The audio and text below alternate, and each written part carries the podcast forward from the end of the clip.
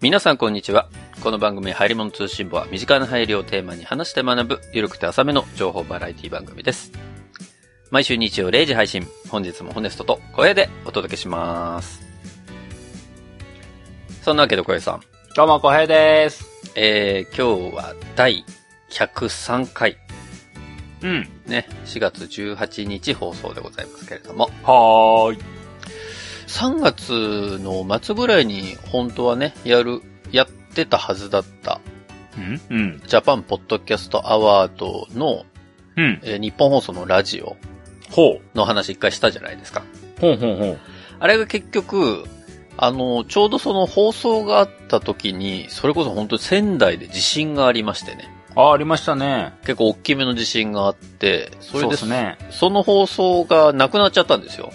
うんうんうん、まあなくなっちゃったっていうか、その、緊急放送に変わっちゃったので、うん。うんうんまあその放送自体は別日にもう一回やりますという形になったのが、つい先週の4月11日に再放送がありましてね。うん。ほう。まあ聞いたんですよ、私。おう。どうでしたやっぱり日本放送的にはリスナーズチョイスというものはあまり触れたくないものらしいね。 え、あ、じゃあ、ま、全く触れなかったい、や、触れたのよ。あというのは、そのゲストでさ、うん。そのオーバーザさんのね、おー、なるほジど。ェーンスーさんがうんうん。 2冠取ったじゃん。まあジェーンスーさんというか、あの、オーバーザさん自体が2冠だったじゃん。そうですね。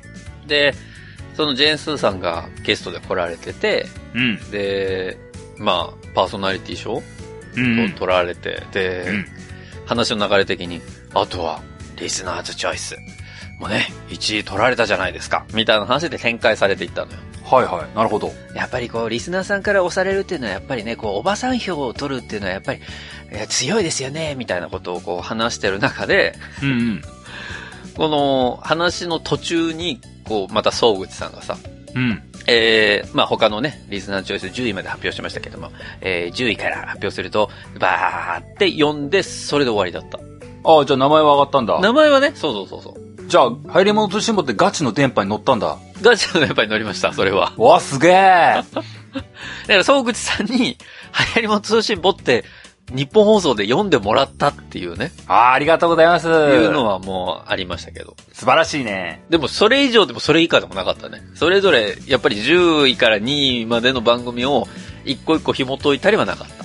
まあまあ、そりゃ、そりゃな、ないわな。そりゃないわ。そこまではまあまあいや求めないわ。まあまあ、そうなんだけどさ、でもそれと同時に、なんか、そのラジオ番組の、うん。えっ、と、放送される前までにうん。もらってた、リスナーさんからのお便りで、うん。おすすめの、その、ポッドキャストあれば、うん。その番組宛てに送ってください、みたいなのが、途中読まれてたのね。ほうほでもそれと同じ扱いだったわけよ、つまり。う。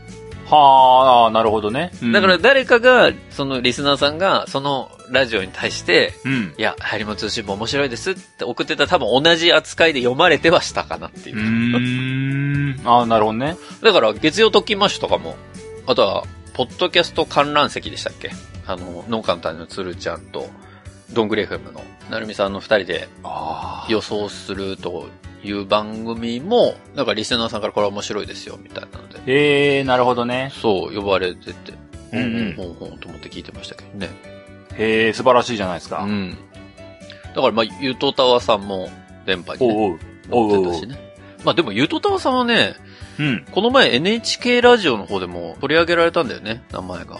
そうなのなんか、秀島文香さんっていう、それこそ今回のあ、審査をすしてる方、ラジオ DJ の人じゃないそうそううん、が、その NHK の番組に出られて、このラジオの今後の将来性みたいなのを、ポッドキャストの話も踏まえてするときに、うそん。のなお名前が出てたみたいで。ゆとたわが面白いんだと。そうそうそう。まあ、そうだよね。ついにこのラジオに、ポッドキャストの名前がちらほら出るようになってきたなあっていう感じはししますけどね。そうだな10年前には考えられなかったなそうね。変わってきたねポッドキャストの立ち位置変わってきたねこの2、3年だけどね、ようやくね、変わってきたね。そうだうんね。いや、まあ確かにこの2、3年、この、ちょうどジャパンポッドキャストアワードが始まった年か、その前の年ぐらいからか、その、まあ、ラジオトークとか、あの、スタンド FM とか、はいはいあと、なんだ、ボイシーとか、うん。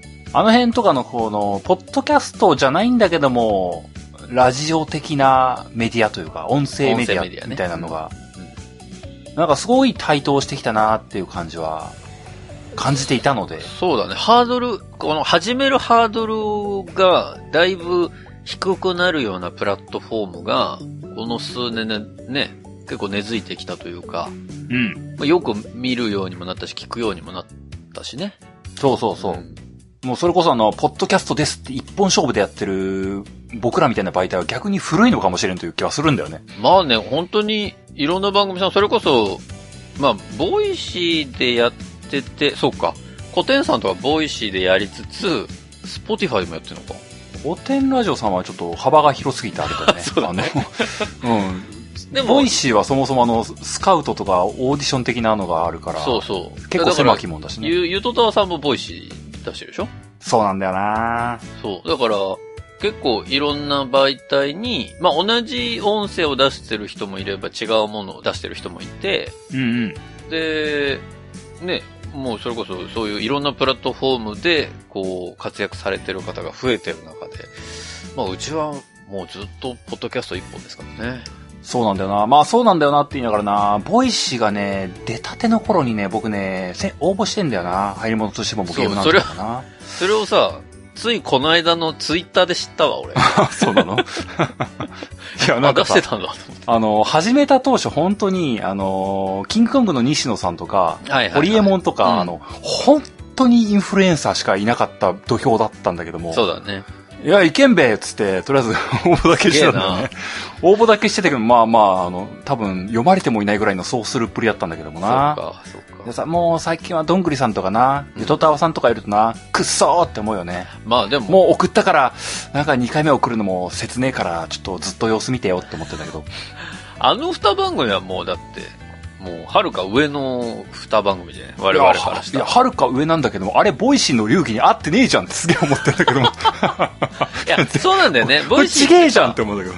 ボイシーってその代表の尾形さんがさ、うん。そのなんかボイシーの番組内でも言ってたけど、あとどんぐり FM の中でも言ってたけどさ、うん。こう、なんか編集できないことが正解みたい な。そうそうそう。なんか、これ、ボイシーの流儀と全然間違ってる番組が普通に 出てるって思だかいながらあら。れはもう完全に俺尾形さんの趣味だと思ってるのよそうそう、そう思うね、本当あれは完全にボイシーの中の人がこの番組好きっていう。そうそう、面白い。い。あ、このポッドキャスト面白いからちょっと声掛けしていいですかみたいな、そ の、その感じなのかなとは思う。だからちょっとブレてきてるね、ボイシーの ね。そう だからね、1でも入るもんとしても上がんねえなっても思ったりもするんだよね。まあ別にね、うちの番組なんか聞いてないでしょうし。まあまあ、そうだろうしね。まあね、そうだ、だから、それまあ別に変化があることが悪いことじゃないからね。そうそう。まあ、あの、ブレ幅がこうそうすることあるからね。そうそう別にだか否ら定する気はないんだけど。だからボイシーも、だからすごいの、古典さんとかもすごいなと思うのはさ、そのスポティファイにはスポティファイオリジナルで出してたりもするじゃん。うん。だから本当に、その、あのクオリティのものをさ、別でちゃんと撮って出してる人たちっていうのは、もう本当にこの音声メディアというものが好きなんだろうなと思って、まあ、そうだ見ね。てるけど。ね、僕はね。そうだうね。ん。いやー、まあなー体力と時間があればなーそうなんだよ全。然3番組、4番組やってもいいんだけどもね。そうそう。時間がねえのよ。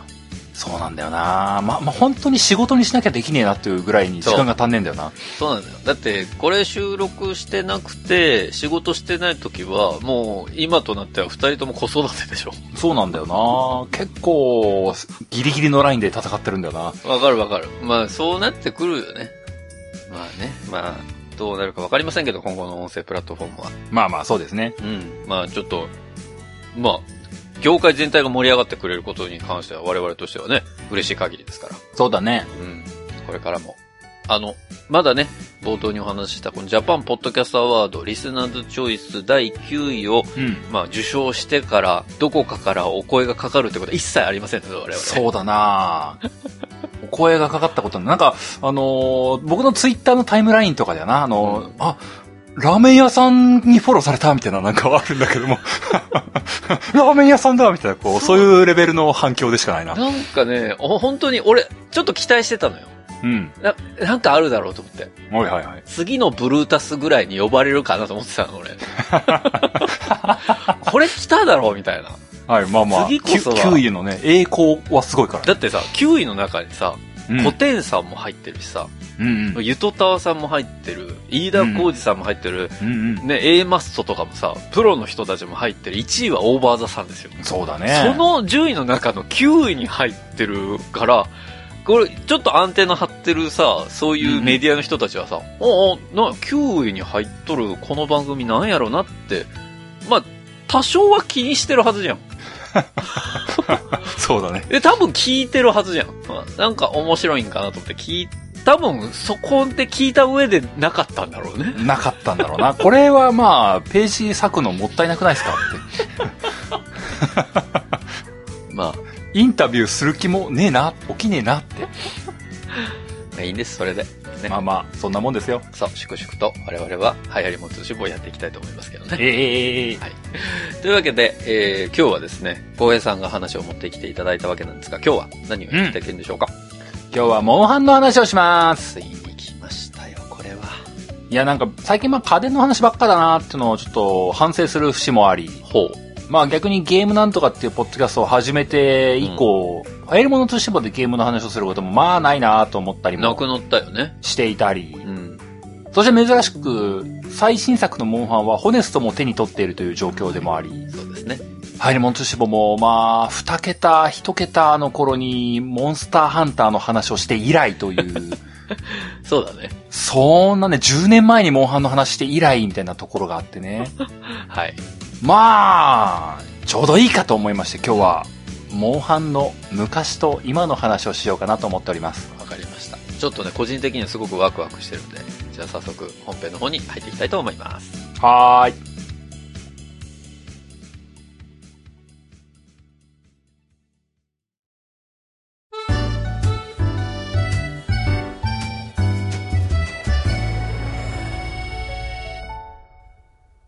今日はモンハンの話をします。うん。まあ、直近ですと、2021年3月26日に、任天堂スイッチで、モンスターハンターライズっていう商品が発売されて、バカ売れしてると。ちょうどね。そういう昨今らしいですよ。うん。で、まあ、今日の話はというかね、あの、まあ、ハイレムの通信簿でゲームの話するの久々だってこともあるんですけども、はい。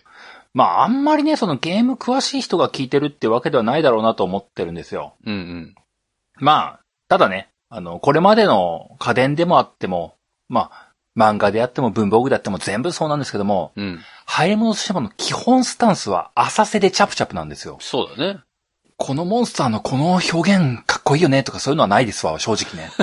ない、ないです、ないです。まあまあまあまあ。ないです、ないです。この仕組みがこう、こうでこうでこうで、ああでこうで素晴らしいよねとかはないです、全然まなあいでね、す。ゲームのその、ちょっと深い部分に入っちゃうと、それはもうゲームなんとかでやっていただくもそのうにそなうっちそゃううから。そう。ゲームなんとかもそういうのしないんだけど もね。しないんだね。ゲームなんとかも雰囲気で語ってるところあるから ね。なるほどね。まあ、ハイレムの通信はさらに上積み。そうね。あの、もう、あの、パリッパリのせんべいの塗りたくられた醤油の、醤油のコーティングの一枚埋めのところをペロリしようっていうぐらいの世界なんですよ。それは、若干味するかしないかぐらいのところだけどね。しょっぱいなぐらいの感じ。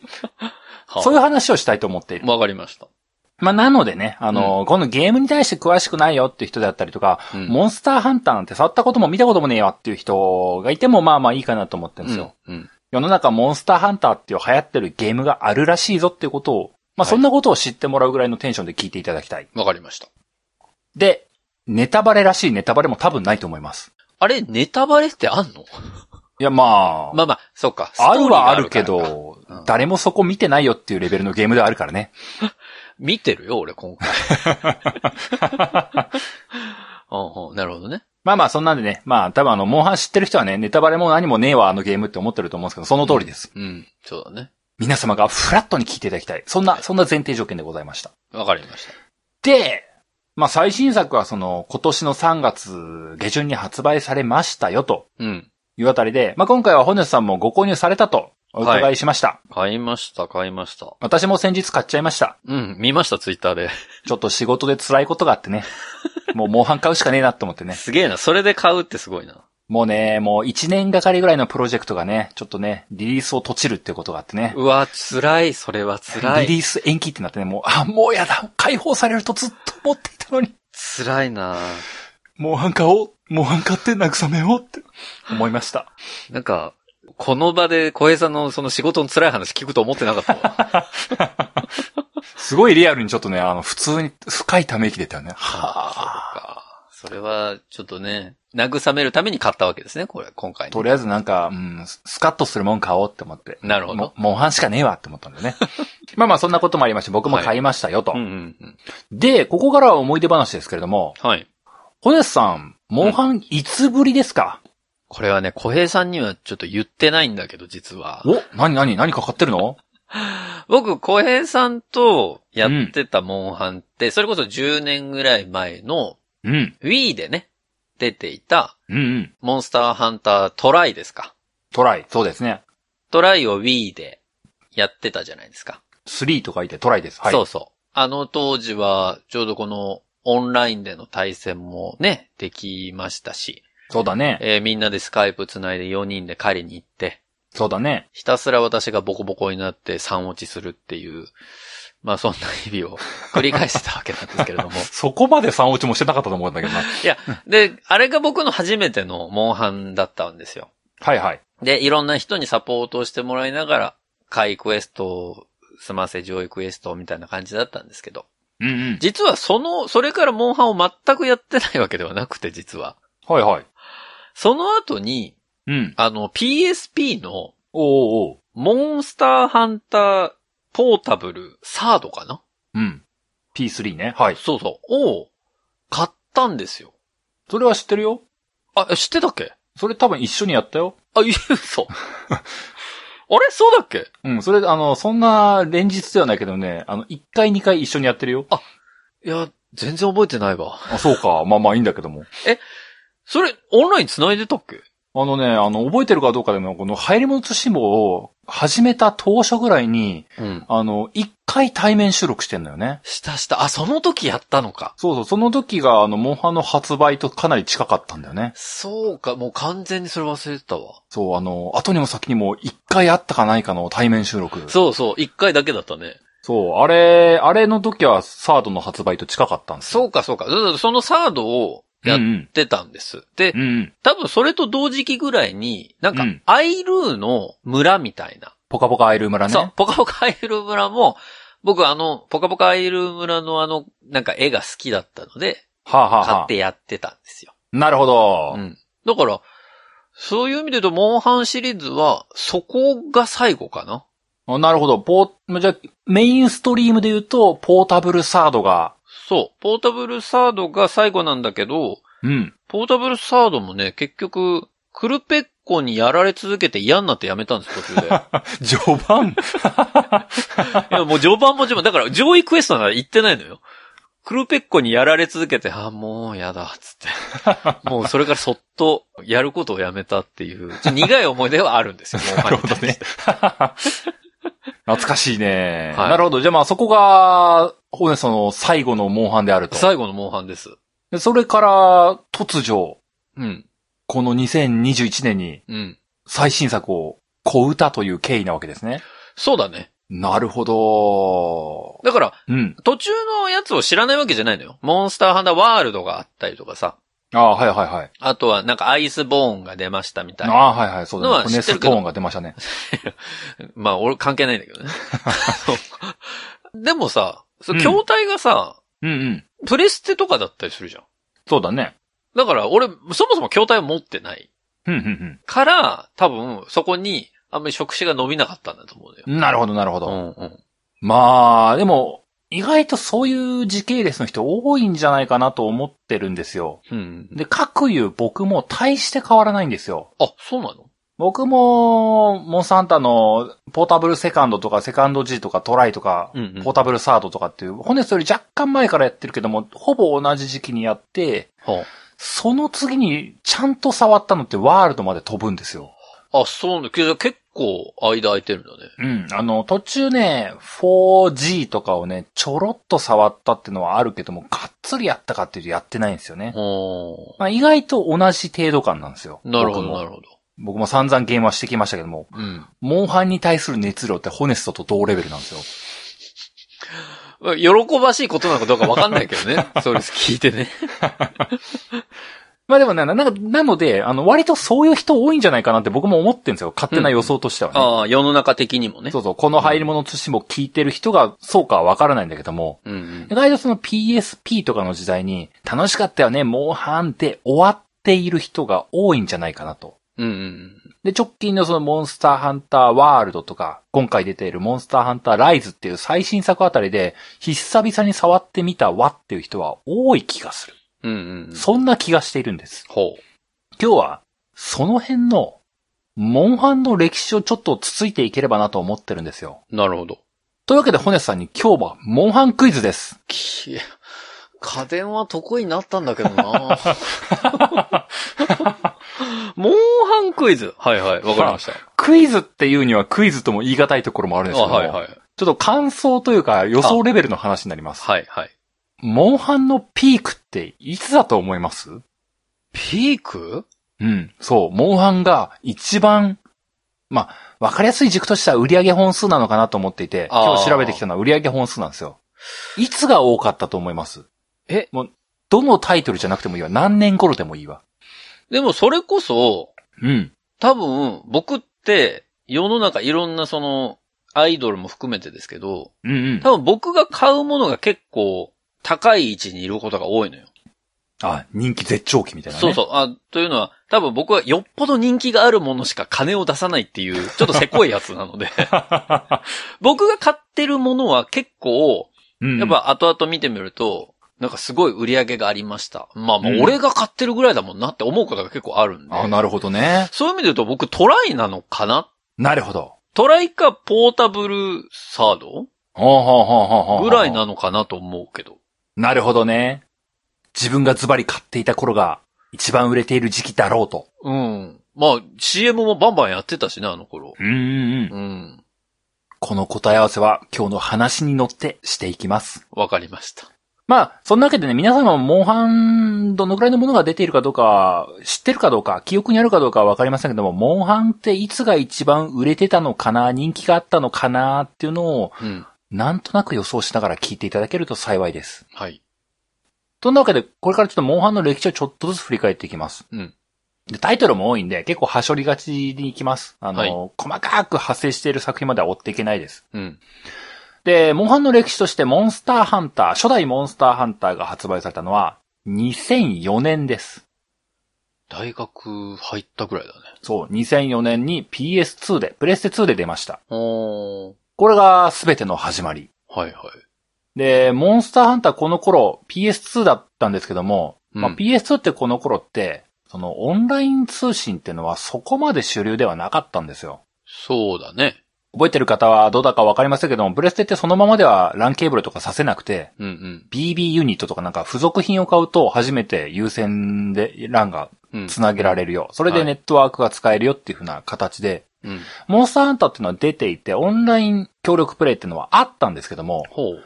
プレステ2を持ってる、モンスターハンターを持ってる、プレイステーション BB ユニットを持っている、インターネットプロバイダーに契約をしているっていう、あの、は激しく狭き門だったんですはよ。あはあはあ。その条件下が揃った人のみがオンライン協力プレイをできると。うん。そういうゲームだったんです。うん。なんでまあ、かなり狭き門。そうだね。基本は一人で遊ぶゲームだったんですね。うん発売当時は。うんこのゲームが、推定ですけども、約30万本売れたそうなんです。 30万本。ん。で、この後、まあ、ちょこちょこ、モンスターハンター G とかもあったんですけども、はい。その次のステージとしては、モンスターハンターポータブル、はいはい。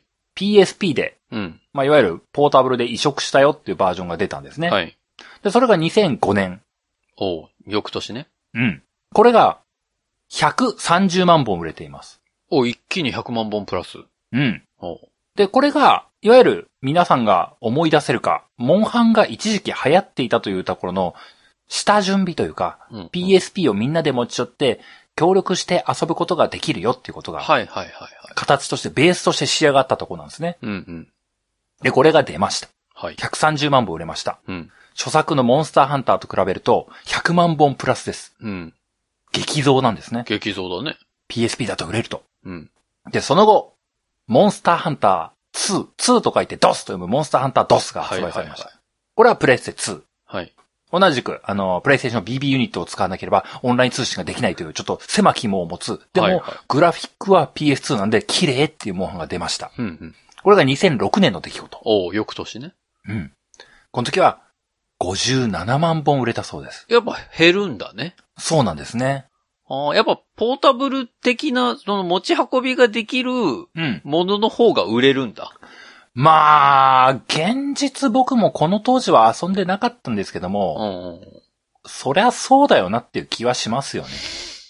みんなでやった方が楽しいからね。モンハン、まあ今触ったことがある人は、もう、もうそういうもんだよなって思うと思うんですけども、みんなで遊ぶもんっていうイメージがもうあるじゃないですか。まあ、モンハンっはね、そうだね。一狩り行こうぜっていう掛け声と共にやってるぐらいだからねて。。そうそうそう。うん。この当時、一人で巨大な、もう、どんだけ切りかかっても倒すことができないような、あの、凶悪なモンスターに、うんあの、50分かけて、チクチクと攻め入って、負けたあーもう、心折れそうとか言ってるゲームは、なかなかまずいですよね。そう。あの、クエストフェイルドの時のあの音の重厚感がまだちょっと脳裏 に焼き付いてるもん。ドンっていうやつ。そう。まあ、そういうこともあったと、まあ僕、僕も普通に思うんですよ。さすがにこの時の時代柄、あうんの、据え置きのモンハンは売れづらいんじゃないかなって思いますよ。うん、まあね。うんうん。まあまあでもね、当時として別に人気がないというか、売れないっていうイメージがあったわけなんですよ。モンハンはその時はすでに、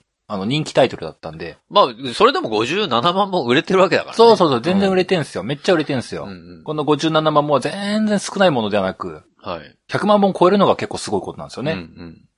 で、まあ、モンスターハンター2ってのが出ましたよと。はいはい。で、その後、2007年、モンスターハンターポータブルセカンドが出まして、はい。えー、この辺から本当に社会現象みたいな感じになってくるのはこの辺からなんですよね。うんうんで、モンスターハンターが発売されてセカンド、2007年に PSP で出て、うん。うん。これが240万本を売り上げたと。すごいね。ここから本当にジャンプアップですね。うん。で、その翌年2008年にモンスターハンターポータブルセカンド G っていうのが出ました。この辺からなんかゲームオタクっぽくなってきますね。タイトルがね。もうなんやねんこれって感じになってくるじゃないでうすんかわ。かるあの、やってることはちょっと中身を追加しました。うん。あの、細かいブラッシュアップ、新しい敵キャラが出るよみたいな形の完全版商法に近いんですけども、はいはい。この完全版商法をしたものが、1年後に出まして、1年後に出たそれが380万本売ってるんですよ。おー。これあのゲームやらない方からすると、いまいちイメージつかないかもしれないですけども、前作のセカンドってものが240万本売り上げていて、うんその先の、あの、ちょっと内容足しましたよっていう G っていうやつが、さらに140万本上積んだ380万本売り上げるっていうのは異常なんですよ。そうだよね。まあ、現実、この小平も、セカンドも持ってたし、セカンド G も持ってたんで、あの、うん、そういうことなんですよ。うんその分の1は君だってことだよね。そうそうそう、あの、あの、前の一本持ってたけども、今回も買うってやつが、普通にいっぱいいたんですよね。そうだよね。だから周りのみんなが買っててさ、うん。で、一緒にやろうってなってて、それは買っちゃうしね。やっぱり。そうな。の。みんなでやろうってなった時に、俺セカンドまでしか持ってねえよって言ったら、もう友達じゃなくなっちゃうから ね。大学生って怖いわ。 G 買ってくるよって言って。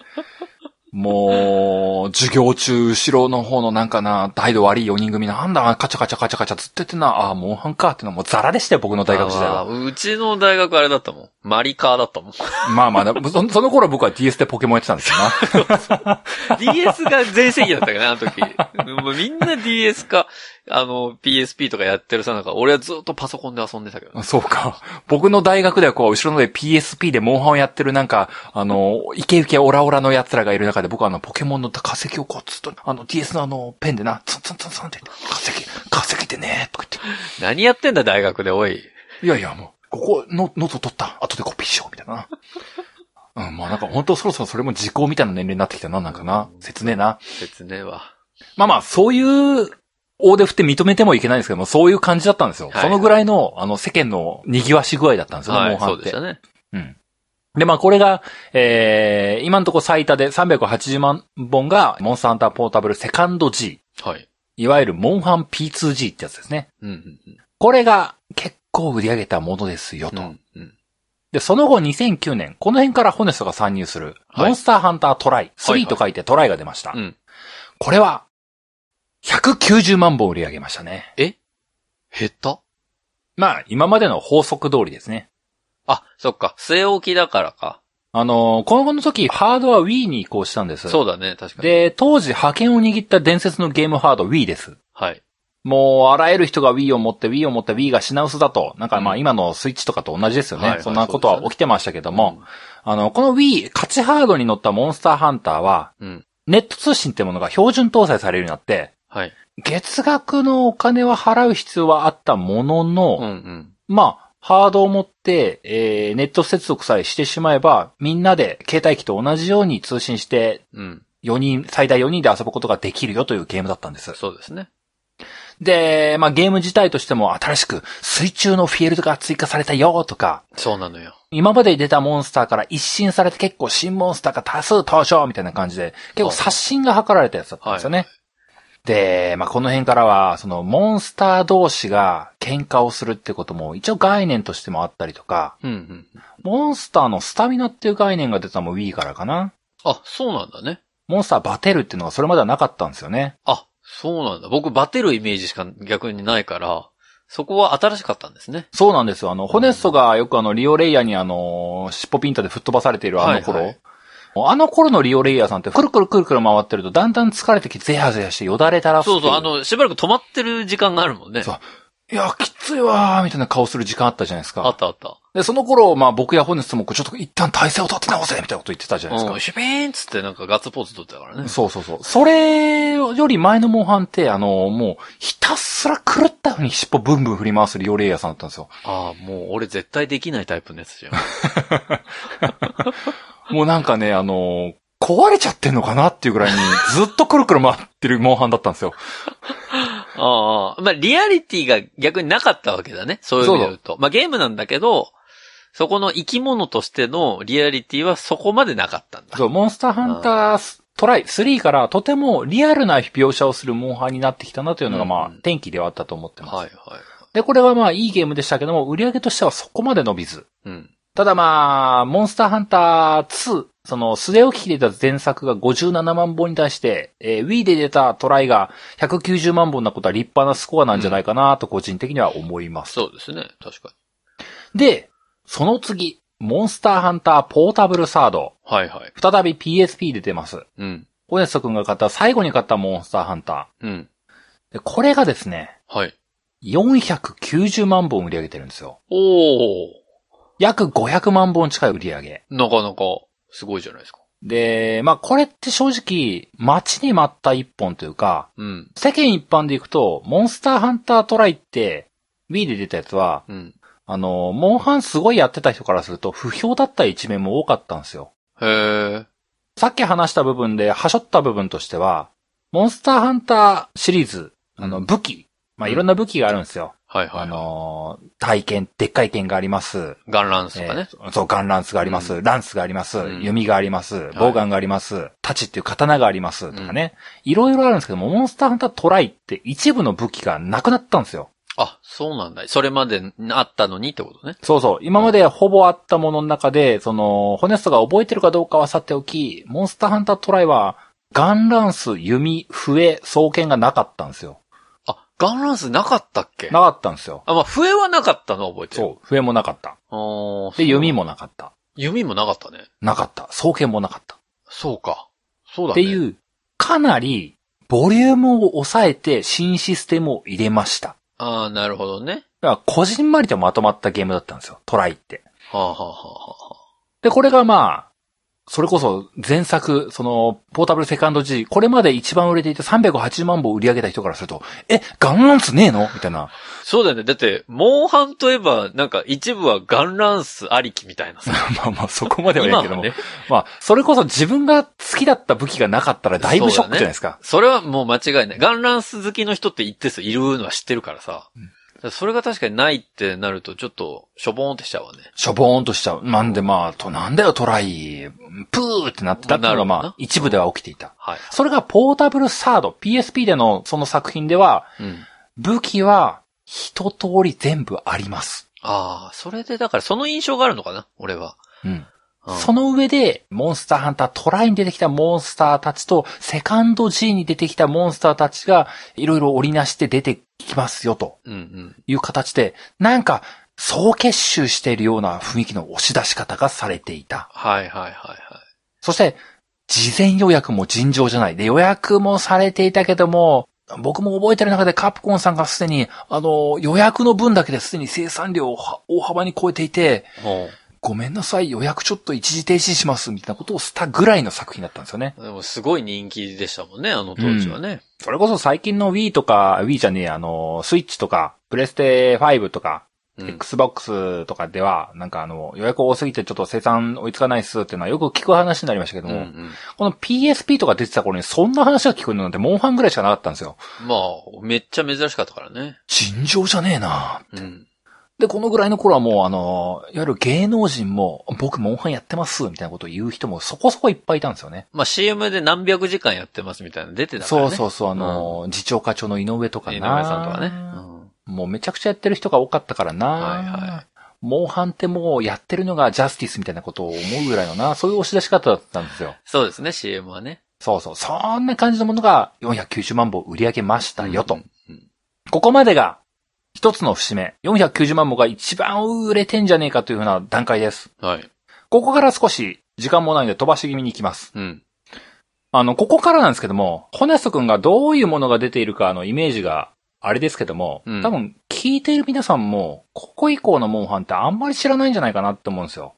そうね、さっき言ったやつぐらいしか僕は逆に知らないかもしれない。うん。まあ、この後、ちょっと飛ばし飛ばしにしますけども、モンスターハンター4っていうのが出ます。うん。 2013年に。うん。 2013年に出たのは、これは末置き機ではなく 3DS で出ました。あ 3DS か。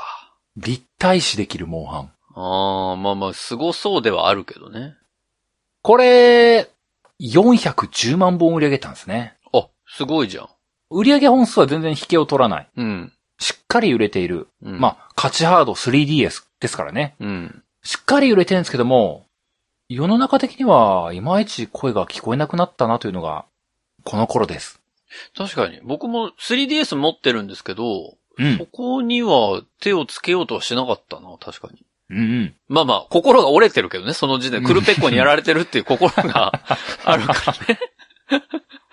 おーなるほどね。で、その後、モンスターハンター 4G っていうのが出て、これもはい 3DS で2014年に出て420万本売り上げている。あ、すごい、売れてるは売れてるんだね。そうなんです。で、さらにその後、今度はモンスターハンタークロスっていうのが出ましたね。クロスは聞いたことあるわ。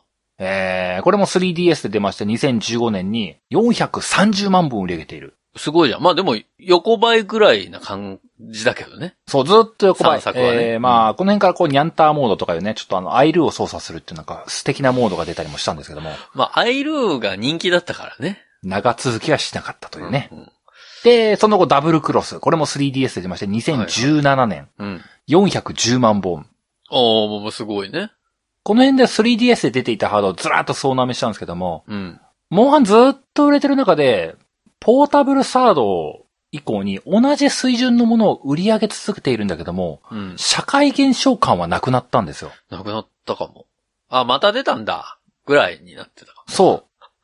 モンハン相変わらず売れてんだけども、一般層には飽きられた気が来たんですよね。だから、モンハンを好きな層が410万人いるっていう ことだよね、つまり。だね。そうだ ね。ずっと好きな人たちが410万人いましたよ っていうのが分かったのがそこうだのね4作ってことね。で、この辺がね、割とね、あのー Wii の功罪というか、任天堂の功罪というか、ほうほう。 Wii や DS が出た頃に、うんゲームハードに対してすごくライトな層がすごくたくさん流入してきたじゃないですか。うん。そこの層が一気に離れていったのが 3DS の時期なんですよ。はあ、なるほど。ホネスト 3DS 持ってるけど、3DS はゲームそんなしてないでしょど動物の森しかやってない。そう。きっとそういう人多かったんだと思うんですよ。そうか、そうか。僕も 3DS 持ってたけども、3DS2 本ぐらいしか買ってないもんね。いや、そうか。まあ、い言われてみれば、そうだね。その 3DS 買って、やりたいのは動物の森だけだったから、それで終わっちゃった感はあるわ。そう、僕もなんかあの、なん、なんなんだったかななんかで買ったけど、いやもうあとやるもんねえし、試しにモンハン買っとくっつって買って、いや、つまんねえやってやめたんですよ。もうマジ数時間しか遊んでないみたい なね。あれ、なんだろうね。3DS の 3D って必要なかったよ ね。結局だって 2D でやっちゃうんだも。うんそうそうあーもうなんか目、目痛くなるわ、つって。そう疲疲れるわ、つって。そうそう。そうなんだよな。そう、あの、別にこう、ハード自体をけなす気はないんですけども、あの、意外と 3DS ってゲーム歴史の中で暗黒期に入るんじゃないかって僕個人的には思うんですよね。個人的にはね。ああ、まあまあでも、え言わんとしてることはわかる。売り上げはあるんだけども、なんか、うん、いまいちな時代だったなっていう気がすごく普通にしてるんですよ。なんか、蓋開けてみたらさ、みんなソフトは変わったけど、最後まで行った率は低いんじゃないの ?3DS。そんな気はするよね。あという、売り上げはそれなり。でも、なんか、下火だよね感がモンハンにありました。ーうん。で、モンスターハンターワールド、プレイステーションはい4で出たものが2018年に出ています。はいは今から3年前ですね。い。うん。これの売り上げ本数が、えー、1680万本なんですよ。な、なんて、1680万本1680万本なんですよ。え、それ何世界でってことそうです。世界で。ああ、すごい人気になられたんですね。今日の話の焦点はここだと思っててもう時間がないんですけども、はいはあの、モンスターハンターワールド、い。うん。これまでの4倍近く売れてるんですよね。なんかわかる気がする。そうなのそれまでのモンハンとはガラッと変わったじゃないワールドから。うんうんうん。そう、それも起因してるのかしらまあ、いここはね、僕もね、あのーゲームの売り上げに関して詳しい知識があるわけでもないですし、うん。あの、偉そうなことを言えるほど、その業界に詳しいわけではないので、うん。全部ヨタ話と思って聞いてもらいたいぐらいなんですけども、はい。確かに押し出し方は一味違ったんですよね。うん。あの、いわゆる、また、モンハンやりませんかっていう戻しを誘うような PR をしていたんですよね。まあ、そんな感じはしてたよ。プレステ4を持っている。うん。モンハン、あの時やっていた。そのあの時って、ポータブルサードを指すんですよね。 あの、間の 3DS 機はなしになったわそけう、あの、売れてるんだけども、そのモンハンってもうやってないんだろうなっていうの多分カプコンさん知ってたんだと思うんだよね。ね。うんうんうん。あの逆に、新世代のモンハン出ます。あの時やってたみんな帰ってきませんかって押し出し方をしていたんです。はいはい。これが、まあ、功を奏して1680万本すごい。売れていると。で、一応ちょっとざっとさ説明的しますけど、モンスターハンターワールドアイスボーンっていう、今までなんなんとかかんとか G とかつけてたようなものに相当するものが、うん。えー、720万本売り上げているんですよね。おー、すごいじゃん、それでも。で、最新作のモンスターハンターライズは、うん。これはまだ発売されてすぐですけども、うん。まだ1ヶ月経ったか経ってないかぐらいですけども、うん。現状で400万本は超えてるらしいんですよ。まあまあ、なんか出てたもんね、ニュースうでん。何百万も突破っていうの出てたからね。そう。まあ、ここまででザーッと売り上げを話した。だいぶ時間を使いましたけども。うん。クイズの答えとしては、モンスターハンターワールドが一番売れてましたっていうのが答えになります。ってことだね。俺は単純に、 ハードを持ってなかったからやってなかったんだね。ただ、うん。モンスターハンターワールドがなぜ売れたかっていう部分のところが、うん。まあ、最後のお話になるかなと思っていくんですね。はいはい。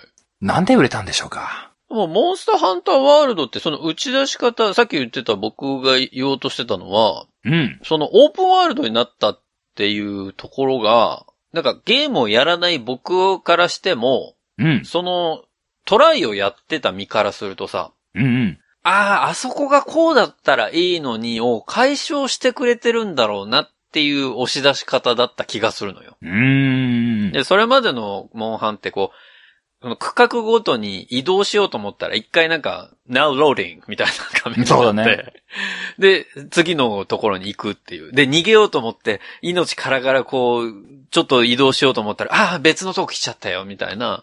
そういうちょっとした、なんだろうな。まあゲームとしては成り立ってるんだろうけど、うんうん。ワンポイントワンポイントずつのストレスがあったものを、ワールドでは、このオープンワールドになって全部が行き来自由になったことにより、なんか、あ、前までふ、なんか、もやもやしてた部分がこれ解消されてるかもしれんっって思ったのは正直思ったのね。うんなるほどねだか。らそこで、だったらもう一回やってみるかになった人が多いんじゃないかなとは思ったけど。う。うんん。まあ、今日正直調べた中で、うん。先ほど挙げた1680万本のうち、うん。どれぐらいのボリュームが日本国内の話なのかっていうのはちょっとしょ調べきれてはないんですけれども、あはいはいモンスターハンターのシリーズって、うん。うん。実はずっと海外で不人気だったんですよ。そうなのモンスターハンターワールドは、うん世界でも売れたんですよ。おー。えこの、1680万本、それまで言ったのが400何十万本って言ってるやつうんが、急に4倍に増えて、だった日よね本国民が急に、あの、モンハン4倍好きになったってことはないんですよ。まあそうだよね。多分正直410万本は変わらずだよね。そうそうそう。おそらく、日本国内の売れ行きってそんな変わってないんですよ。うん。せいぜい5、600万本だろうという気がしています、個人的には。だからそれ以外は海外なのかなとは確かに思うけど。そうなんです。モンハンって、僕やホネストがやっていた、うん。ポータブルの時代、うん。世界では全然刺さってなかったんですよ。それは何、顔が日本人だからとかってこといやー、それ関係ないかななんだろうあの、何言ってっかわかんないからって こといや、みたいな。で、まあ、この辺は、あの、僕も正正直、海外事情は正確には知らないんですけども、うんなんかネットとかで拾って見えるものを、あの、かいつまんで話すような話になってしまうんですけども、うん。従来のモンハンって、うん。基本的に PSP をみんなで持ち寄って、狭い画面、みんなで、つついて遊ぶ。このプレイスタイルが、そもそも海外受けしないと。なるほど。せせこましい日本人のプレイスタイルそのものという。そもそも、集まってゲームやんねえのか例えばアメリカとかって。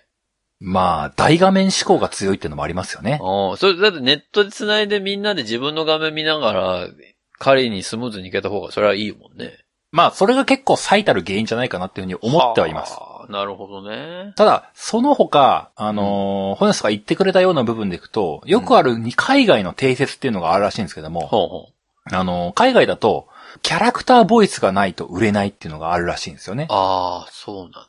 というのと、あとはまあ操作系であの、あの、なんだろう、どのボタンを押したらどのボタンが、あどういう行動をするっていうのが、日本と海外でちょっとずれてるっていうのがある、あるのもあるんですよ。ほうほうほう。もともと日本人向けされているゲームなんで海外で売れづらいっていうのが要因としてもあったりとか。うん。で、あとあのー爽快感とかっていう部分のところが非常に重要で、はい。モンハンの、ホネスが気づいてるかどうかはさておき、うん。トライの頃、ポータブルサードの頃と、ライズ、モンスターハンター、ワールドの今とでうん。違うこと、うん。ピンポンこ、はい、なんでしょ攻撃ダメージの数字が出るようになったう。。素晴らしい大正解ですそうなの、トライって出なかったんだよね。そう出なかったんです。だからどんだけ攻撃で相手にダメージを与えてるか分かりづらかったのは俺も、もういつ死ぬねんと思って。 こいつ、みたいな。でも、まさしくそれ、それが海外受けしないとよく定説的に言われてたんですはよ。あはあはあ、なるほど。もちろん、もちろん、当時、カプコンさんが思っていたことは、うん。本当の狩り、モンスターをうん狩猟するといううんうんゲームの中で、自分が切りかかった攻撃力が数字で出るってなんやねんって逆に思ってたはずなんですよ。そんな出ないからね、普通はね。その聞いたか聞かないか分かんないところをあの、せめぎ合うのがゲームじゃねえかそうよ、多まあ分思ってたと思います。おっしゃる通り。ただまあ、それが海外受けしない要因であったと。おーということと、あともう一個、えー、モンスターを繰り返し倒すってことがモンハンの醍醐味ですね。そうだね。えーた何でも何でも倒して素材を集めて、えーうんその素材を集めたものから、えー武器や防具を作る。はい。そのできた武器や防具を友達に見せびらかす。うんうん。何その鎧可愛いみたいなことをやりとりするってことが、ギルドカードちょうだいみたいなことをするっていうのが、プリクラ帳みたいだな。そう、でも、そう、そうなんですよ。モンスターハンターポータブルの頃からそうなんですよね。ああ、なるほどね。うんあの、当時あの、あの、キャバクラ嬢がすごいモンハンをやってたっていうことがよく世間で話題になってましたけどもあ、、そうなんだ。そうなんです。そのフルフル装備可愛いみたいな、いや、私キリン装備みたいなことがよくやってましたけども、はいはい。その、プリクラみたいな概念っていうのはモンハンに結構多分に入ってるんですよね。はあ、なるほど。そこは知らなかったなコミュニケーション要素が結構多彩なんですよ、モンハンって。ううんん。まあ、で、それは思う。あの、話の種になるのは間違いないからね。それこそ今のモンハンだとスタンプっていう概念もありますからね。あるね。あった、あった。そう、そういうとこ結構目ざといんですよ、カプコンさん。っまあ、うまいことやりよるんですね、そこは、てね。いうコミュニケーション要素はあったが、うんそもそもモンスターを繰り返し倒すっていうことが、つまんねえわ、そんな作業感あるゲームしたくねえわってのが海外の思考だと。あ、一発倒したらそいつはもう終わりなんだ。そう、そういうことをよく言われていた。なるほど。で、今挙げたものっていうのをモンスターハンターワールドからがっつり変えたんですよね。は一個ずつご紹介しましょあ。はい。う。よくボイスがないっていう話ね。キャラクターボイスがない。うんうんあの、ホネスがやっていた当時、モンスターハンタートライとかポータブルサードのモンハンってどういう音声だったかな、うん。にゃみょみょみょみょみょってそうそうそうそう。なんか動物の森のちょっとかっこいい版だったじゃん。おーそうそわーうそう。そうそう、そんなんだった。っていう声だったじゃないですか。はい。何言ってるかわかんないけども、声だなっていう。うんうん。これが、ワールドから、あと、まあ、ライズもそうですけども、がっつり喋るんですよ。喋る。めっちゃ喋る。がっつり、日本人向けには日本語をがっつり喋るんですよ。うん。だって、花江さん出てるからね。 そうそうそう。ほんとそういうことよね。あの、しっかり意味のある言葉を喋るんですよ。そう。声優さんをしっかり使いうん、使ってきてるからな。ここが、そのワールド、ライズから大きく変わったところ。はこれってあの、カプコンさんのインタビューとか見ると、社内的には反発が結構あったらしいんですよ。あ。あ、言葉を喋らせることに対してそってう、ことね、モンハンにそんなのいるのっていうのを、うまあ、社内ではもう、もうね、会議してましたよ。チームス会議してましたよ。スカイプ会議してましたよ本。当ズーム会議してましたよ。うん、本当声いるって。いりますよ。今までの、いやーってよくないそそれだとやっぱり伝わら、意思が伝わらないじゃないですか。やっぱえり触ら、触らないいやーいや、それがもう、上手に焼けましたそれ誰が言ってんすかその、 その戦場で誰が歌う、言うんすかそれ。てんてってんてってって、あれ何の音なんですか下になんかオルゴールでもついてんすかあれ。うんそうそう、もうあれオルゴールになってロ、ロ、 ロ、ロティサリーなんだよな。まあまあでも、ボイスを追加しました。それは感じたわ。違うそれがございました。た。うん。あともう一個その自分の攻撃が効いてるのかどうかわからないってこともあって、うん。しっかりダメージが数値で出るようになりました。うんうん。これが、あのー強い攻撃を放った時に、普段、10、10、10、10、10、10、10、10、10って出るのが、50、50って出るたりするってことだね。うん。まあそうなってるもんね、今。効いてるわー。ふーっていうのがね。うん。たまに3って出た時ちょっと、な、3? ってなるけど。 まあ、あとね、あのーライズだとそこまで感じるかどうか僕もまだそこまでやってないんでわかんないですけども、うん。モンスターハンターワールドになった頃から、その、ヒットストップっていう強い攻撃を与えた時に、うん若干画面がスローモーションになるって演出を入れ始めてるんですよ。はあ、そうなんだ。あのーわかりやすいのがため攻撃みたいなことをした時に、はいはいはいはい。重い攻撃が、モンスターのド頭にドカシャーンって当たった時にあ、それまでのモンハンでは、うーんって止めて、うーん、ドカサーンだったんだけども、うん。うーん、ドカサーンになってるんですよ。でも、そう、それは確かにそうかも。言われてみれば。で、これが、えいわゆる気持ちよく見えるような演出を入れてるんですよね。だ、若干映画演出寄りってことだよね。そう。こそしうてよりそれ効、果的にっていう。そうそうそうう。ん。で、ダメージ数値の表現があり、うん、で、その、ややスローモーションっていうものの表現をしつつ、うん。何の違和感もないオンラインプレイであるってことが結構すごいことなんですよ。ああ、そうか。どぎつい一撃を決めたやつだけ瞬間的にスローモーションなんですよね。そうか、そうか。でも、他の人とも何の違和感もなく、相変わらずのオンラインプレイができる。そうだね。モンハン気持ちよくなっているし、その上でストレスのないオンラインプレイができるという、よく考えられてんだね。カプコンさんの超技術ですね。すごいね。こんなことがされてるのは、これがとってもいい表現であると。うん。だと、モンスターを繰り返し倒す、作業感あるな、嫌だなっていう部分のところは、うん。ここは根本的には一切変わっていないんですけども、うん。海外側の事情がちょっとだけ変わりまして、ほう。僕やホネスがモンハン楽しいなと言っていた10年前、うん。この頃と今、2021年、うん。海外が変わりました。海外が変わった。この空白の10年の中、モンハンつまんねえなと言っていた海外の10年間の中で、うん海外で出てたゲームは結構、モンハンと同じようなものが出たんですよ。繰り返し同じものを倒す。同じものを倒すとか、同じステージを何度もやるとかってことが、すごくゲームの中で普通になったんですよ。はあ。それは、オンラインマルチプレイがすごく普通になったことなんですよね。はあ。なるほどね。同じようなステージ、同じような敵を何度もプレイするんだけども、友達と話しながら、毎日少しずつちょっとずつ今日はこの間よりもうまくできたな、ことを言いながらやるっていうゲームがとても一般的になった。うーん。いわば、海外がモンハンに追いついたんですね。めちゃめちゃかっこいい言い方 じゃん。あの、ずっとやってましたけどっていうような次元になったんですよ。はあ、カプコン泣いてるよ、今多分。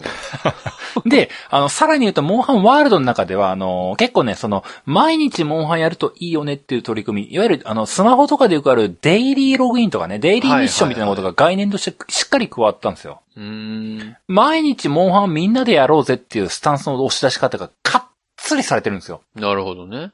PSP の時代にはなかったんですよ。うん。もうみんな、今日飲み屋、飲み屋で集まってい、一狩りしようぜって言ってて、タタタタターンってやってるような CM とかありましたけども、あったね。そういう時代とはちょっと違う。もう今みんな家で、あの、今日ちょっとだけ1時間だけモンハンやんないみたいなことをやるようなことになっている。うん。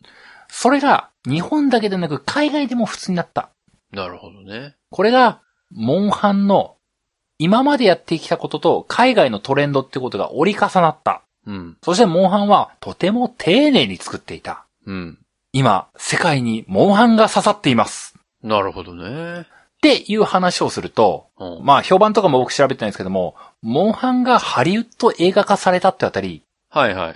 なんか繋がってくる気がしませんそうか、海外で、この10年でようやく人気が出てきたんで、その人気にあやかって、じゃあハリウッドで映画作ってみるか、に繋がってるわけだ。そうなんです。10年前日本でモンハンが流行っている頃、別に海外ではモンハンなんて別にふーん、鼻ほじいだったわけですよ。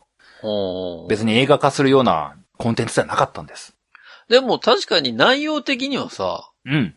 海外受けしそうなゲームの内容ではあるもんね。なんかそう大きい、その巨大な敵をみんなで倒しに行って最後やったみたいな、アベンジャーズ的な。そう、アベンジャーズ的かもしれないし、なんかジュマンジみたいな感じでもあるし。そう、まあそうだね。その、そんな感じだけど、確かに、ようやく映画化だもんね、今ね。そうなんです。うーん、なるほどね。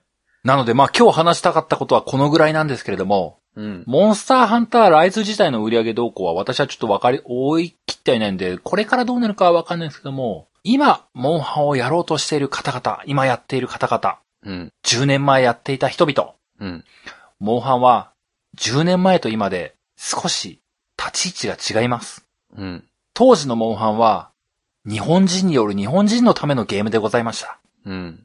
でも今のモンハンは、日本人が日本人にも受けるし、海外にも受ける、世界に目を向けたゲームシリーズに育ったんですよね。なるほどね。カプコンさん、すごいな。そんなお話でございました。え、結論それ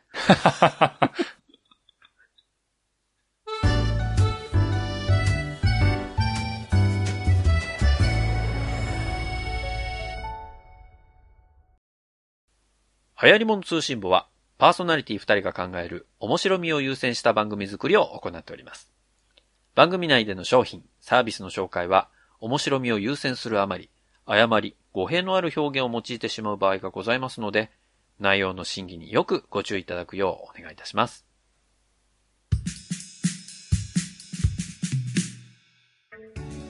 今回のライズでやっぱり一番のこう僕の推しポイントとしてはですね、うん。やっぱ受付嬢ですよね。ライズの話を全くしたかったね、そういえばね。うん。僕本当はね、うん。今回あの、小平さんがモンハンやるっていうのを、まあ、ツイッターで見てて知ってたので、うん。あモンハンやるんだ。でも、ハヤツーで、こう小平さんと僕が同じものを喋れる機会って、本当にないじゃん。稀じゃん。稀だね。。だから、今回は小平さんの視点でのモンハンをやって、次回、僕視点のモンハンをやろうと思ってたのよああ、いいんじゃない。いいんじゃない。思ってたんだけど、 おお。これ収録始めて気づいたのは、来週、月末かああ、そうなんだ。 別にずらしてもいいけどね。そう鉄の掟なわけじゃないからね。 まあまあね。でも、オムニバスハヤツはあるんで、まあ、オムニバスハヤツはそのままやるとして、うんまあ、その次に、僕の回でもしかしたらやってるかもしれない。なるほどね。あの、小江さんはやっぱりさ、うん。僕からしたらモンハンの歴は僕よりも全然長いし、一緒に、やっぱり狩りに行くと、もう、もう数段やっぱ上手いわけじゃん。そうでもないけどね。でも僕からしたらやっぱそうなんですよ。まあ、はいはいゲームに慣れてるなっていう、その、扱い方が分かってる人たちうんうん。じゃない。でもやっぱり僕ってすごい下手っぴなんですよ。はいはい。で、それは今でも変わってないわけ。うんうん。で、もう人に迷惑をかけないように、 今、ライズを、とりあえず上位まで一人でやってるわけ。なるほど、なるほど。な、それは操作を覚えるっていう意味もあるんだけど。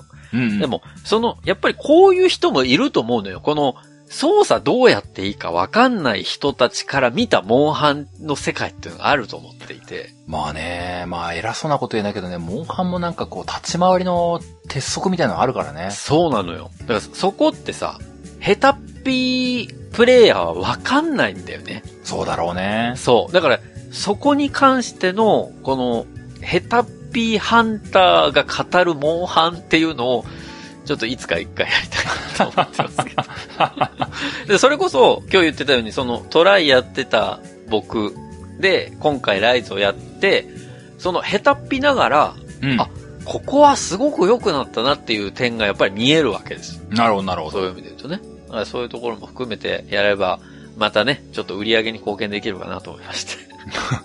売り上げに貢献するのが大事なのかな。いや、貢献しても、まあ、あなんかね、別に我々に入るわけじゃないんで、あ れなんですけど。 まあ、そんなわけで、えー、ハリモン通信部で皆さんからのね、お便り募集しておりますんで、あの、モンハンやってるんで一緒に狩りに行きましょうとか、まあ、そういうお便り、お待ちしておりますよ。えーお便りは番組ホームページ内のお便りフォームからお送りください。は番組ホームページはハリモン通信簿で検索するとアクセスいただけます。また、ツイッターをご利用の方は、ハッシュタグハヤツを使ったツイートも募集中です。皆さんからのメッセージお待ちしております。えーそんなわけで、ハリモン通信簿第103回は以上でおしまいです。また次回お会いできればと思います。お相手は私、ホネストと。小平でした。さあ皆さん次回まで。ごきげんよう。さようなら。また来週